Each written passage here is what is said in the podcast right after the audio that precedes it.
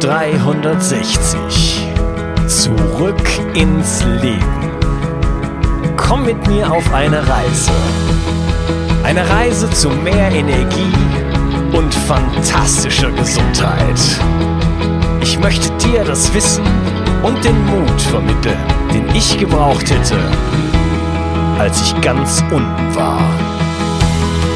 Dabei will ich dir helfen, wieder richtig in deine Energie zu kommen. Zurück ins Leben. Hallo ihr Lieben. Ist Milch gesund? Das ist der Gegenstand der heutigen Episode und wir werden da in die Tiefe gehen und ich habe mir dafür den Sport- und Ernährungswissenschaftler Jens Frese eingeladen. Hallo Jens. Grüß dich. Hallihallo. Hey, freut mich, dass du zum zweiten Mal bei mir in der Show bist und wir uns über so ein, ja, wirklich interessantes und spannendes Thema unterhalten können, denn ähm, ich glaube, dass natürlich jeder schon mal in seinem Leben Kontakt zu Milch gehabt hat und viele es auch lieben und aber viele Menschen sich, inklusive mir, ähm, schon die Frage gestellt haben, ist das wirklich gut für mich? Und dem Thema wollen wir heute so richtig auf die Spur gehen. Ähm, vielleicht möchtest du dich äh, für diejenigen, die dich noch nicht kennen oder die die erste Episode mit dir noch nicht gehört haben, mal so ganz kurz ein bisschen vorstellen. Ja, im Übrigen immer, wenn wir uns unterhalten, dann scheint die Sonne. Das wollte ich mal so nebenbei bemerken. Ähm, letzte Mal saß ich in Südafrika, jetzt in Köln und hier ist, äh, ist das Wetter besser als vor ein paar Monaten in Südafrika. Egal.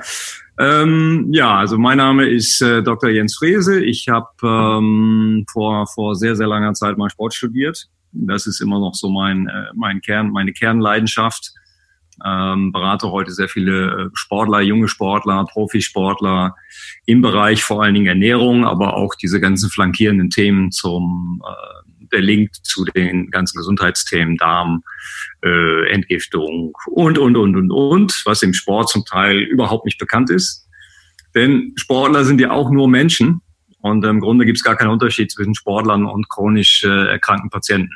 Das ist so die zweite Zielgruppe, die ich habe. Ähm, ich bin äh, leidenschaftlich gerne mit dem Thema Autoimmunerkrankungen beschäftigt. Äh, das Immunsystem ist so einer meiner ähm, Schwerpunktthemen. Und in diesem Zusammenhang ähm, bin ich vor vielen, vielen, vielen Jahren auf das Thema Milch gestoßen. Es hatte eher was mit einer eigenen Geschichte zu tun, denn äh, damals, als ich noch an der Sporthochschule Köln studiert habe und war Leistungssportler, ähm, habe ich sehr stark mit Verdauungsproblemen zu tun gehabt. Und da es keine Ernährungsberater gab zu dem Zeitpunkt und es auch keine ähm, kein, ja, kein, kein Wissen über, dass wir heute über Glutenintoleranz und solche Dinge wissen, war damals nicht bekannt. Deshalb ist auch niemand darauf gekommen. Und ähm, ich habe dann selber rumgedoktert, äh, habe alle möglichen Ernährungsrichtungen ausprobiert, wie so viele.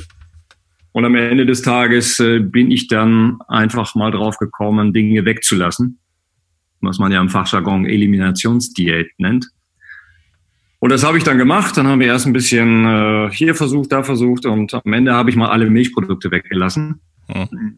Was natürlich ein großer emotionaler Schritt war, weil ich konnte mir bis dato nicht vorstellen, dass man so einen Kaffee ohne Milch trinken kann. das kenne ich.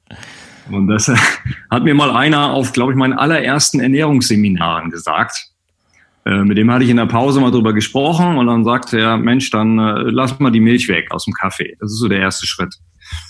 Mm, der Schritt vor, davor war allerdings, äh, den Zucker auch noch rauszulassen.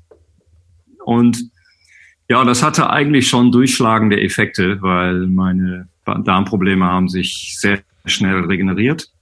Ich habe das natürlich damals überhaupt nicht mit Milch in Verbindung ge gebracht. Ich habe einfach ein paar Nahrungsmittel weggelassen, es hat funktioniert und fertig. So, wenn man Leistungssportler ist, denkt man nicht so wahnsinnig viel drüber nach, sondern man geht wieder ins Training, man geht aufs Feld und macht so weiter wie bisher. Ja, und als ich dann irgendwann so kaputt war, in Anführungsstrichen, als äh, Patellasehne, Achillessehne, alles drohte zu reißen, da habe ich dann angefangen, mich mal ein bisschen mit dem Thema Ernährung intensiver auseinanderzusetzen, weil ich gedacht habe, Jens, wenn da unten was rauskommen soll aus den Muskeln, dann muss ja auch oben das Motoröl stimmen. Und ähm, ja, man behandelt sein Auto besser als sich selbst. Das sehe ich eben heute auch bei vielen Patienten und, und Sportlern. Ja. Vor allen Dingen bei Sportlern. Ähm, die, aber das kann ich gleich noch ein bisschen, bisschen differenzierter darstellen. Ja, selbst ähm, der Computer wird ja besser behandelt. Früher hat man immer seine Festplatte defragmentiert und solche Sachen gemacht genau. und aufgeräumt und über den Körper äh, machen sich relativ viele Leute doch wenig Gedanken. Ja. Genau, und dann ähm, kommt man sehr schnell auf diese ganzen Themen. Ich habe dann nochmal Immunologie studiert in Verbindung mit Stress und Psyche und so weiter und nutze jetzt diese Dinge, um äh, Leute ganzheitlich in Anführungsstrichen zu beraten. Also ich kann heute, dadurch, dass ich auch sehr viele Seminare seit 20 Jahren gebe in der Deutschen Trainerakademie, wo ich fast alle äh, Seminarprogramme entwickelt habe, kann ich also heute im, im psychologischen Bereich äh, arbeiten, ich kann im äh, ernährungstherapeutischen Bereich arbeiten, ich kann das Bewegungsthema dazugeben. Und, und das ist für mich letztendlich der ganzheitliche Ansatz. Ne? Also alle lebensbeeinflussenden Faktoren zu überprüfen und dann am Ende zu überlegen, wo sind jetzt die Bottlenecks oder wo sind die, ähm, die Regler, die man drehen muss. Denn meine Erfahrung ist die, auch wenn wir gleich ein bisschen über Milch sprechen, aber meine Erfahrung ist die, dass hm, bei, bei chronischen Erkrankungen meistens nicht ein Faktor relevant ist, sondern es sind mehrere Faktoren, die akkumulieren. Ja. Und ich habe vor, weiß nicht, zwei, drei Jahren mal mit äh, Jörg Spitz, der ja auch bekannt ist in der Szene, ähm, lange darüber gesprochen. Und wir waren uns da ziemlich einer Meinung, dass, dass es also mehrere Reglersysteme gibt, wenn ich jemanden wieder regulieren möchte. Ja, wenn man so nach dem Sal Salutogenese-Modell geht, dass man nie hundertprozentig gesund ist oder man ist auch nie hundertprozentig krank, sondern man ist immer auf dem Weg entweder nach links oder nach rechts. Ja, dann entwickelt sich eben eine chronische Erkrankung und es entwickelt sich genauso gut Gesundheit. Und wir sprechen ja heute nur über Krankheit, ja, Krankenkassen, Krankheitssystem und so weiter. Und das Thema Gesundheitsbildung, Prävention, Präventivmedizin, das ist leider überhaupt nicht vorgesehen in unserem System, weil niemand davon profitiert. Keine Krankenkasse, kein Arzt, kein Berater, niemand profitiert von Prävention. Naja, also die, die, die Gesellschaft, die Wirtschaft würde ja schon äh, ein bisschen profitieren, wenn die Leute nicht ständig ausfallen würden und ähm, weniger krank würden. Ne? Natürlich wird eine ganze Industrie dann irgendwann wegfallen, sozusagen, die davon natürlich massiv profitiert, das ist klar. Ja, aber wenn ich jetzt ernährungstherapeutisch vorgehe und ich dann dafür sorge, dass vielleicht das eine oder andere äh, nicht mehr genommen werden muss, was chronisch äh, auf dem Zettel steht, dann, naja, dann fallen ganze Indust würden ganze Industriezweige wegfallen. Ne? Das kann mhm. natürlich nicht im Sinne der, der, der Wirtschaft sein. Und deshalb wird ja in unserem System immer das belohnt, ja, was letztendlich den Menschen krank hält. Ja, wenn ich jemanden gesund mache, bekomme ich keine Belohnung von der Krankenkasse. Ja. Und die Krankenkasse findet das auch überhaupt nicht lecker, weil ähm, die Krankenkassen werden ja zugeteilt und umso mehr chronische Patienten die haben, umso besser geht's denen. Und das ist natürlich ein, ein totaler Fehler im System, ähm, wo ich jetzt auch nichts machen kann. Das ist jetzt auch nicht das Thema unseres äh, Podcasts hier, aber nur mal so als Grundlage das Ganze zu, zu darzustellen, wenn wenn man Gesundheit erreichen will, wenn man Gesundheitsbildung äh, schaffen will, dann muss man eben an mehreren Schrauben drehen. Die Ernährung ist eine Riesenschraube, weil wir müssen uns jeden Tag ernähren, logischerweise. Wir können auch mal einen Tag aussetzen. Manche können auch zehn Tage oder 20 Tage aussetzen. Das hängt davon ab, wie viel Fett man gespeichert hat. Ähm, aber ich, ich sage das in Seminaren ganz gerne mal, wenn man dann so zehn Kilogramm Fett umrechnet in Kilometer, dann würde man eine ganze Ecke durch Europa wandern können. Ja. Und dann wäre man am Ende wieder normal, wenn man in Sizilien ankäme. Das ist ja ungefähr der Zustand, den wir haben. Ähm, das Übergewicht ist ja dramatisch. Wir haben 60 bis 70 Prozent irgendwo dazwischen, Frauen ein bisschen weniger als Männer. Mhm. Und äh, das, das hat ja viele Gründe und da gehört äh, Milch ist einer der Gründe. Da kommen wir ja gleich noch drauf. Ja. Okay, ja, also da bin ich natürlich ganz bei dir, was so die ganze, ja, die ganze, das ganze Gesundheitssystem angeht, Krankheitssystem, Pharmaindustrie und so weiter. Ähm, das ist ganz klar. Das ist ja so, das ist tatsächlich äh, flawed, wie man auf Englisch sagen würde. Das ist äh, in sich ähm, einfach unlogisch und ähm, führt nicht zu Gesundheit, sondern eher zu, äh, ja, zum, zum, zu Profit und äh, eher zum, zum krank, kränker werden. Das sieht man ja in allen Statistiken. Äh, sämtliche Krankheiten gehen, schießen ja nach oben und zwar ähm, exponentiell. Und mhm. äh, das ist so, kann man mit dem Zinses Zinssystem vergleichen, ähm, wo einfach der Fehler sozusagen, ja, komplett eingebaut ist ins System. Und äh, ich hoffe halt, dass dieser Podcast zum Beispiel der Podcast an sich, aber auch diese Episode so ein bisschen dazu beiträgt, Bewusstsein zu schaffen, dass wir Gesundheit in unsere eigene Hand nehmen dürfen und unheimlich viel machen können, um diesem ganzen System eigentlich äh, ja zu entgehen und es eventuell auch dann langfristig vielleicht zu Fall zu bringen. Dann lass uns doch mal auf das Thema Milch so ein bisschen kommen. Wieso, wie bist du denn eigentlich dazu gekommen? Du hast eben gesagt, du hast Darmprobleme gehabt. Was waren das denn für Probleme? Wie äußert sich denn sowas? So die üblichen Geschichten, ne? Blähungen, teilweise Schmerzen, Krämpfe während des Wettkampfes. Also all das, was ich jetzt auch von Sportlern höre. Ja. Ähm, mal wieder. Äh, gibt einen ganzen Symptommix. Ähm, das kann die Haut sein, das können, äh, was weiß ich, Pickelbildung oder, oder Entzündungen auf der Haut sein. So ging das bei mir los. Ich habe irgendwann mal festgestellt, dass ich plötzlich irgendwelche Hautentzündungen im Gesicht hatte, die ich nicht kannte. Ähm, die heute bei mir immer noch wieder auftreten, wenn ich falsch lebe. Mhm. Ja. Aber wenn ich mich an mein Konzept halte, dann habe ich diese Entzündung nicht. Ja. Und das ist ja so, so, so typisch bei, ja, also letztendlich sucht sich Stress ja immer seinen Weg. Der eine kriegt Herzrhythmusstörungen und der nächste kriegt Neurodermitis. Ähm, und, und da bist du eben auf diese Ebene immer anfällig. Und das ist aber auch wiederum das Schöne, dass in dem Moment, wo du siehst, dass du im Urlaub wieder gesündigt hast, ähm, und hast im Grunde wieder alles vergessen, was du die letzten Monate gemacht hast, dann, dann, dann fällst du auch genau dahin wieder zurück. Ja, dann, dann treten diese Dinge wieder zutage, ähm, mit denen du als Individuum eben zu kämpfen hast. Ja, äh, das kenne ich auch und das kennen sicherlich viele Leute, ähm, dieses Vergessen. Das ist äh, ganz erstaunlich, finde ich, das auch bei mir immer wieder. Also ich meine, ich beschäftige mich ja jetzt sozusagen professionell mit Gesundheit und ähm, trotzdem äh, gibt es auch immer wieder dieses Vergessen, wo ich dann doch mit meiner Tochter plötzlich ein Eis essen gehe oder sowas. Und ich habe schon überlegt, ich habe es immer noch nicht gemacht, aber ich habe mir schon überlegt, so ein paar Schilder mir irgendwie äh, hinzuhängen, die mich da täglich dran erinnern, was ich ja, ja. eigentlich schon genau weiß, im Detail auch weiß. Und äh, ja, ich finde es faszinierend, wie das Gehirn das irgendwie äh, schafft, alles zu unterdrücken. Auch gerade wenn Süchte ähm, wieder angespornt werden. Ähm, Jetzt lass uns mal richtig einsteigen in das Thema Milch.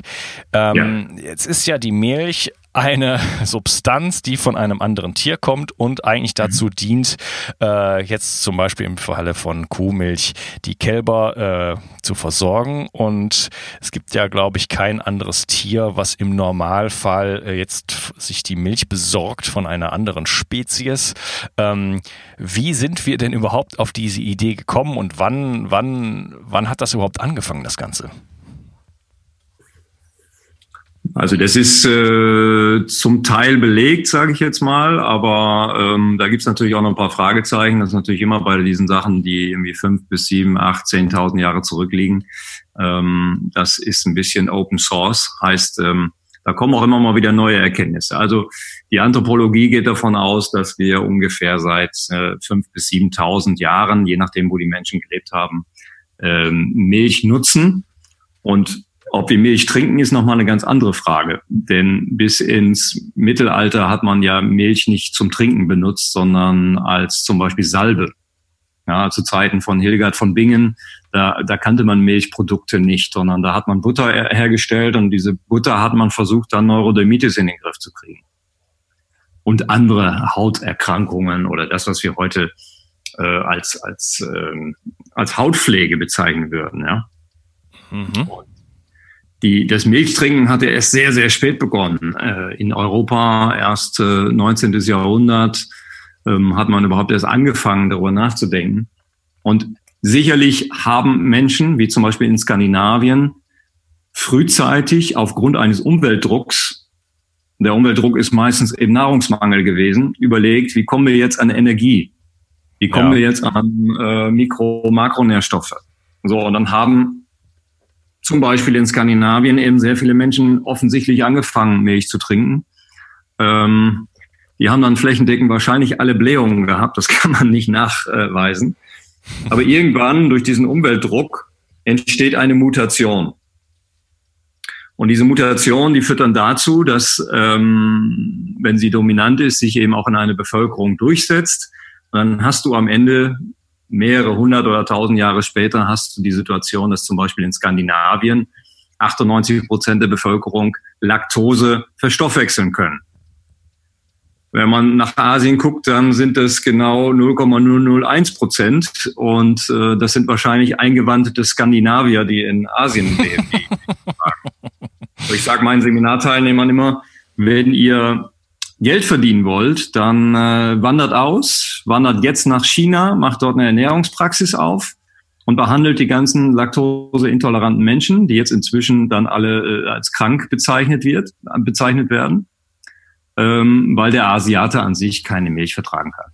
Okay, also das ist noch so ein Riesenmarkt sozusagen, wenn die das nicht äh, wissen. Also das heißt, äh, du meinst, die konsumieren durchaus Milchprodukte, aber haben keine Ahnung und ähm, kriegen dann ja Gelenkprobleme, Neurodermitis ja, und so weiter. Der Durchschnittsasiate, der weiß das nicht. Ähm, die, die driften ja immer auch mehr in die Stadt, sie werden immer westlicher ja. und machen dann genau das, was wir auch machen. Ne? Und in China gibt es riesige Molkereien, äh, die gegründet wurden mit unseren äh, Großkonzernen. Die Großkonzerne haben dort Joint Ventures aufgebaut und äh, versorgen jetzt äh, Asien mit, äh, mit Milchprodukten, die sie nicht vertragen. Wahrscheinlich noch mit Regierungshilfe. Also das ist ja schon, da kommt man, kommt man ja in verschwörungstheoretische äh, Bereiche genau. schon. und da das natürlich einige Leute auch wissen, äh, gibt man dann die Laktase-Tablette gleich dazu, ähm, damit man das überhaupt konsumieren kann. Und wenn du da in so Kaufhäuser reinguckst, das, das ist unglaublich, wie viel Milchprodukte dort in den Regalen liegen. Ja. Das hat es ja, eigentlich vor 30 Jahren noch nicht gegeben. Da hat der, der Durchschnittsasiate überhaupt keine Milch getrunken. Mhm. Und ähm, ja, deswegen, deswegen wird es demnächst wahrscheinlich sehr viele Bestseller in, in, in China geben, die von Laktoseintoleranz und so weiter berichten.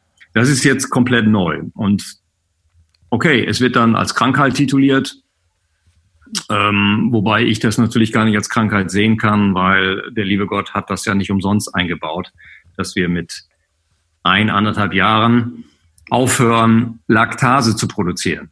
Also das Enzym zu produzieren, Laktose letztendlich in Galaktose und Glucose spaltet. Ja, das ist schon mal ein wichtiger Punkt. Das heißt, das ist eigentlich ein natürlicher Mechanismus. Wir sind also, wir können die Muttermilch äh, verstoffwechseln bis zu einem bestimmten Zeitpunkt, nämlich im Grunde genommen der Zeitpunkt, wo man abgestillt wird und dann hört diese äh, Fähigkeit, das zu verstoffwechseln, auf. Jetzt hast du eben von äh, genetischer äh, Mutation gesprochen. Mhm. Äh, bei den Skandinaviern und die Asiaten haben das nicht oder noch nicht. Äh, wie sieht es denn dann bei uns aus? Bei uns ist das indifferent. Ne? Wir haben so um, etwa 10, 15 Prozent Laktoseintolerante. Das, wir haben natürlich auch eine Riesenmigration. Von daher bekommen wir ja sehr viele Menschen auch nach Europa, die, die einen ganz anderen historischen äh, Hintergrund haben. Und ähm, und da musst du inzwischen eben bei der Beratung auch genau drauf achten. Ja? Also wo kommt deine Mutter evolutionär her oder dein Vater? Denn du hast ja diesen Genpool mitvererbt oder, oder geerbt. Und entsprechend bist du eben intoleranter oder toleranter. Und das muss man halt immer ein bisschen abprüfen. Das gilt aber für alles, nicht nur für Laktase oder Laktose, sondern auch für Fructose und, und andere Nahrungsmittel. Na, es gibt halt ähm, Anpassungen, Adaptationen von Menschen an ihre Umwelt, die sie gewohnt sind. So, jetzt haben wir natürlich Globalisierung, jeder fliegt hin, wo er will und ähm, schlägt er sein Zelt oder sein Karawan auf, wie du das machst. Und, ähm, und dann lebt man plötzlich in Frankreich und ja, man findet da eine ganz andere Umwelt vor, ganz andere Nahrungsmittel ähm, und so weiter und so fort. Und wenn man das jetzt mal historisch sieht, dann äh, ja, ist der Mensch an eine ganz bestimmte Umwelt angepasst worden, die er jetzt dramatisch schnell ändert, indem er einfach sein, äh, sein Pass ändert oder indem er, was weiß ich, von Asien nach, nach Deutschland oder von Deutschland in, nach Südamerika oder was auch immer auswandert. Und das hat natürlich entsprechende Konsequenzen. Ja, okay. Ähm, vielleicht kommen wir mal darauf, was, und das ist jetzt keine kleine Frage, was macht denn die Milch überhaupt im Körper? Du hattest jetzt eben schon mal so ein bisschen die Laktose angesprochen ähm, und du hast gesagt, okay, wir haben in Deutschland eine relativ unbezifferte Zahl von Leuten, die direkt mal äh, Laktoseintolerant sind. Aber äh, ich denke, das ist, also die, ich denke, die Leute, die Laktoseintolerant sind, die. Darf ich da mal reingerätschen? Du musst es anders sagen. Ja. Du musst sagen, es gibt manche Leute, die sind tolerant. Ja, die Intoleranz ist das Normale. Der Normalzustand ist, dass man nach dem Abstillen, wie du gesagt hast, intolerant ist. Ja, du hattest eben irgendwas von 10 Prozent erwähnt, deswegen habe ich das andersrum formuliert. Ja, aber ich glaube, es ist besser, das so rum zu machen, weil mhm. man, man sollte den Leuten sagen, dass wenn sie laktoseintolerant sind, dass sie komplett normal sind. Ja, das ist keine Krankheit. Ja, ja, das ist mir, das ist, äh, das ist mir klar und ich glaube, das ist auch schon klar geworden. Ähm, aber Laktose ist ja auch nicht das einzige, denn wir haben ja auch noch ähm, Proteine in der Milch, die auch nicht so ganz äh, unproblematisch sein können.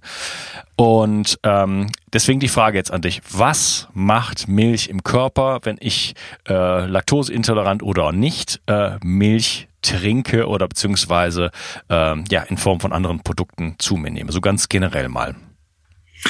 Ja, du machst einen riesen Fass auf, natürlich. Ich weiß, ich weiß. Den meisten Leuten äh, nicht bewusst ist, das Laktose-Thema ist bekannt. Also ähnlich wie bei Gluten, äh, bei Getreide. Das ist inzwischen fast jedem bekannt, weil dort fünf Bestseller auf den Markt geschmissen wurden. Ähm, bei Milch ist es noch ein bisschen im Vorstadium.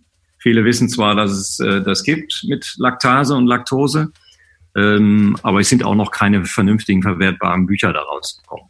Aber Milch ist ein, ein, ein Sekret, ein Signalstoff, könnte auch sagen eine Dopingsubstanz, ähm, die natürlich nicht nur den Milchzucker enthält, sondern eben vor allen Dingen auch Proteine, die ja gerne in der Bodybuilding-Szene und im Kraftaufbau und so weiter genutzt werden, weil sie eben so anabol sind. Das heißt, wir finden dort sehr viele anabole Substanzen, die Körperzellen dazu anregen, den, den Wachstumsweg anzuschalten. Was ja total Sinn macht, denn äh, die Milch ist ja erstmal äh, für das Baby gedacht und für das Kleinkind und äh, da ist Wachstum natürlich äh, ein zentrales, ein zentrales Element.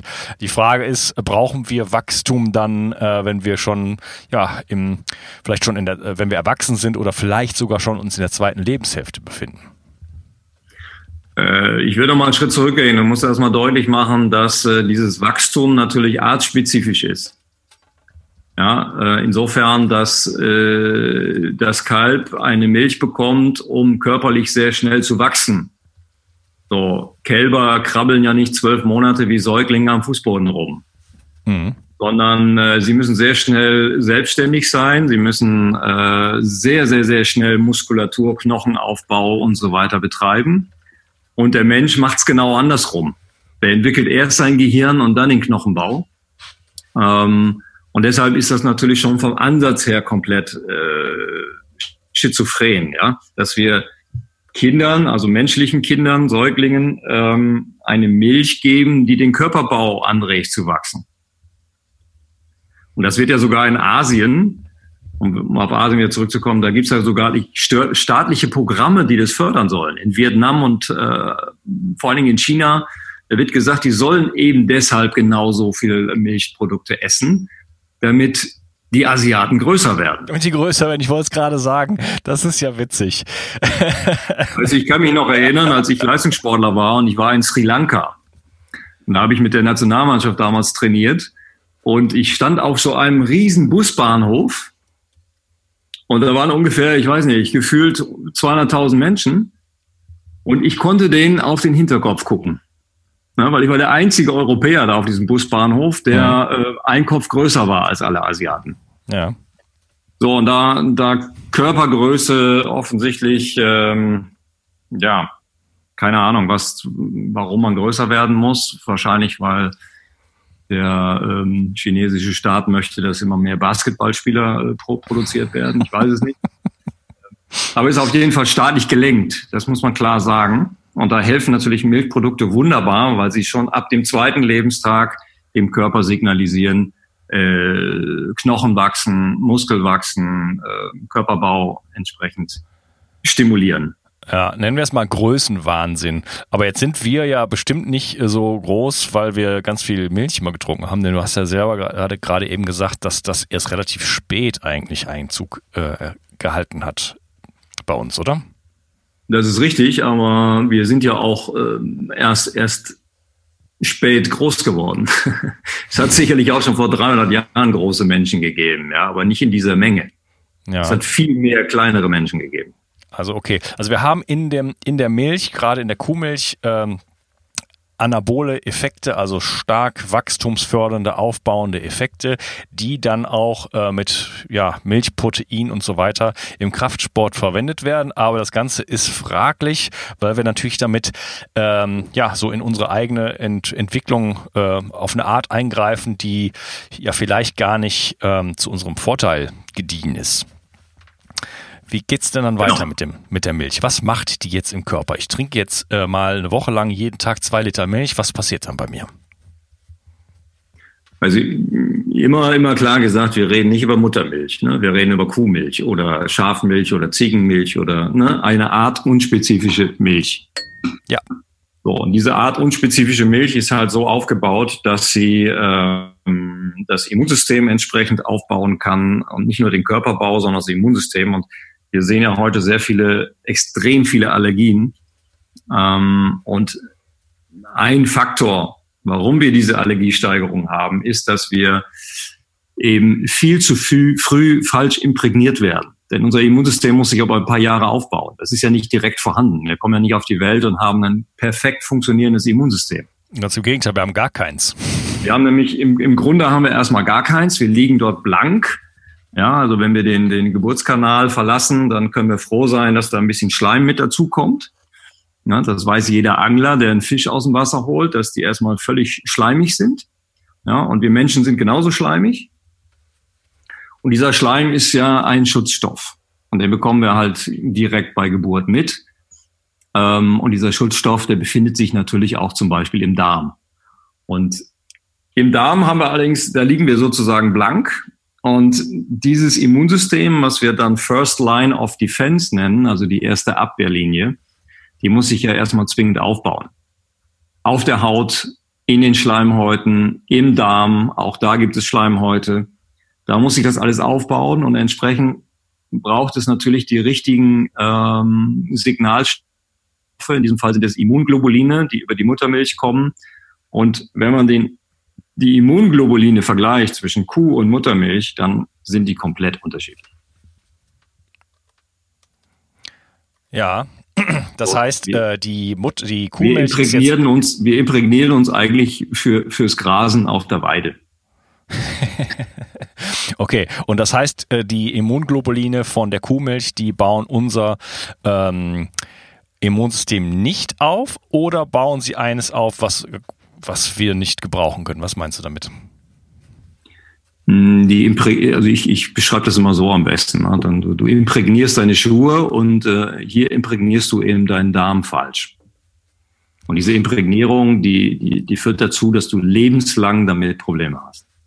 Mhm, okay. Und das heißt auch, wenn ich jetzt dann irgendwann auf äh, Milch verzichte, habe ich trotzdem äh, sozusagen einen Schaden gesetzt, der so vielleicht nicht mehr zu korrigieren ist? Ja, der ist zu korrigieren, aber nur mit bestimmten Maßnahmen und äh, die werden halt immer wieder leicht vergessen, diese Maßnahmen. Mhm, okay, da kommen wir dann später zu. Genau. Was sind, was sind denn die? Also nochmal, nochmal unterm Strich. Ähm, ja. Milch ist eben nicht nur Laktose, sondern es gibt dort viele Signalproteine. Äh, Casein gehört zum Beispiel dazu. Daraus macht man Käse. Ähm, und viele andere Stoffe, Hormone, Hormonrückstände. Ähm, wir haben in der Tiermast sehr viel Antibiotika, die man in, in Nuancen dort findet. Also dieser ganze Cocktail hat eigentlich nichts mit artgerechter Ernährung zu tun. Ja. So, wird natürlich komplett anders dargestellt. ähm, hängt damit zusammen, dass es eine große Milchindustrie gibt, die äh, auch ihre eigene Marketinggesellschaft hatte. Und diese Marketinggesellschaft hat dann dafür gesorgt, dass jede Mutter weiß, Milch ist gesund, basta. Genau. So habe ich das auch. Äh, ich bin ja auch in den 70er, 80er Jahren aufgewachsen. Äh, Milch macht, ich glaube, Milch macht munter. Genau, ähm, müde Männer munter. Genau, und dann gibt's, gab's so auch von Nutella und Ferrero und diesen ganzen Geschichten so diese strahlend weißen Zähne von diesem Jungen, der dann da auf der Verpackung war und der war das Gute von der das Gute von der Milch bekommen hat, also irgendwie so ein Milchpulver ja. Zeugs, was dann in dem in der Kinderschokolade und so weiter drin war. Also das hat man uns dann schon vermittelt, äh, dass Milch ja. auf jeden Fall äh, super gesund ist, ja. Genau, und dafür hat eine Marketingagentur gesorgt, die Pflichtbeiträge von den Bauern äh, genommen hat. Also so ähnlich wie ein IHK-Beitrag, das kennen die äh, Selbstständigen. Ja, du machst dich selbstständig, du holst dir einen Gewerbeschein und am nächsten Tag hast du den IHK-Beitrag in der, im Postkasten. Ähm, dagegen, dagegen kannst du dich nicht wehren und die Bauern äh, konnten sich auch nicht dagegen wehren. Das ist erst nach, ich glaube, 20 Jahren passiert und dort hat ein Gericht äh, das verboten. Und damit musste die Marketinggesellschaft eingestampft werden. Aber das war aber auch gar kein Problem, weil die Message war ja längst in der Bevölkerung angekommen. Ja, ich muss ja, wer sich mit Werbepsychologie auskennt, der weiß, man muss etwas nur lange noch wiederholen, dann fangen die Leute an, es zu glauben. Ja. Ja, und so hat sich das eben über zwei, knapp drei Generationen in die Köpfe äh, ist es reingetrommelt worden. Milch ist gesund, fertig. Genau, und es hat ja, es hat ja dann, äh, es ist ja, hat ja auch noch dazu geführt, dass ja äh, es quasi eine Kampagne gegen Muttermilch gegeben hat und sich quasi eine gesamte Industrie da reingedrängt hat und jetzt plötzlich den, den neugeborenen Kindern das, was über Millionen von Jahren äh, natürlich Standard war, ähm, plötzlich ja das Ganze ersetzt wurde durch äh, Milchpulver, durch Kuhmilchprodukte und so weiter. Ne? Und das, die ganze das ist ja auch bequem. Also das ist eine Win-Win-Situation. Wenn die Mutter dann schneller ähm, wieder zum normalen Leben zurückkehren kann, sage ich jetzt mal. Äh, sie kann wieder früher arbeiten gehen, sie kann wieder ihre Cappuccinos mit den Freundinnen um die Ecke trinken. Ähm, dann, dann, dann kann ich ja Mutter und Kind sozusagen früher dann, dann trennen.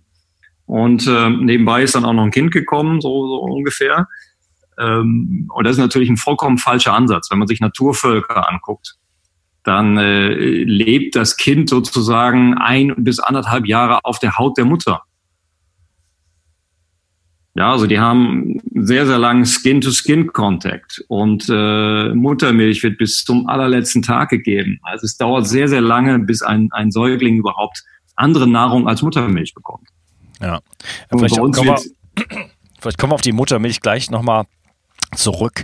Ähm, da wird natürlich das Kind auch dann, wie du sagst, imprägniert, also mit dem Mik kommt einfach massiv mit dem Mikrobiom der Mutter in Kontakt und baut dadurch sein eigenes Immunsystem auf. Ähm, ich möchte an dieser Stelle die Episode unterteilen sonst wird es äh, zu lang. Wir mhm. haben noch viel auf dem Programm, mein lieber Jens. Äh, wir unterhalten uns noch wirklich darüber, was passiert überhaupt mit der Milch im Körper. Ähm, bisschen Unterschiede, was ist eine Allergie, was ist eine Intoleranz. Wir gehen auf die ganzen unterschiedlichen Milchsorten ein und vieles, vieles mehr.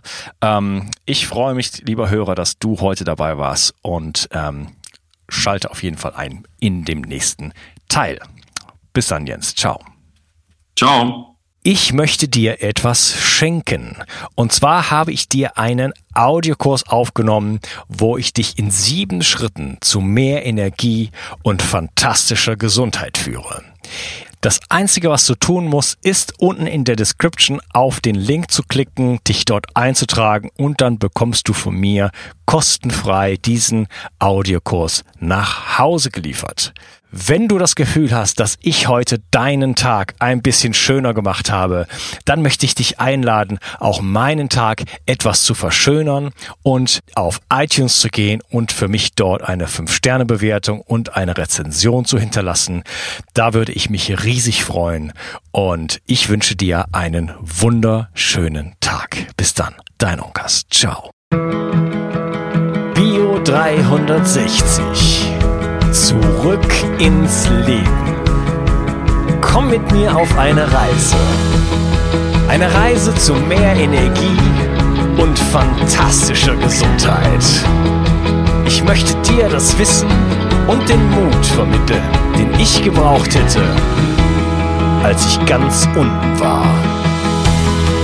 Dabei will ich dir helfen, wieder richtig in deine Energie zu kommen. Zurück ins Leben.